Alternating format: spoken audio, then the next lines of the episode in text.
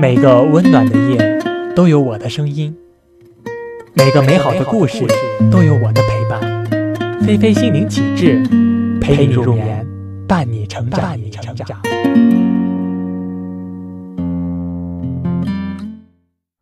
孩子们在数学故事的学习中，不仅可以感受到故事的趣味，同时通过故事的情节，也会让孩子们轻松学习其中的数学知识。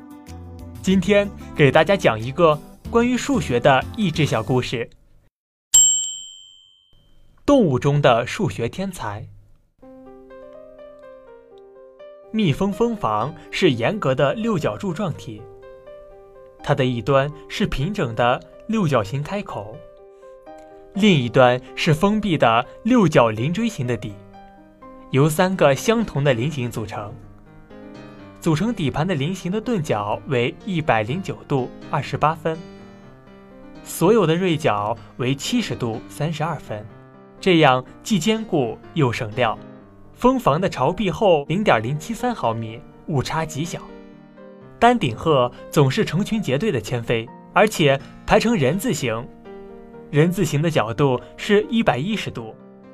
更精确的计算还表明，人字形夹角的一半，即每边与鹤群前进方向的夹角为五十四度四十四分八秒，而金刚石结晶体的角度正好也是五十四度四十四分八秒。是巧合还是某种大自然的默契？蜘蛛结的八卦形网。是既复杂又美丽的八角形几何图案。人们即使使用直尺和圆规，也很难画出像蜘蛛网那样匀称的图案。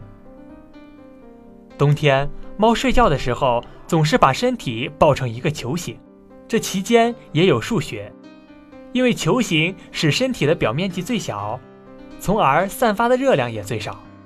真正的数学天才是珊瑚虫。珊瑚虫在自己的身上记下日历，它们每年在自己的体壁上刻画出三百六十五条斑纹，显然是一天画一条。奇怪的是，古生物学家发现三亿五千万年前的珊瑚虫每年画出四百幅水彩画。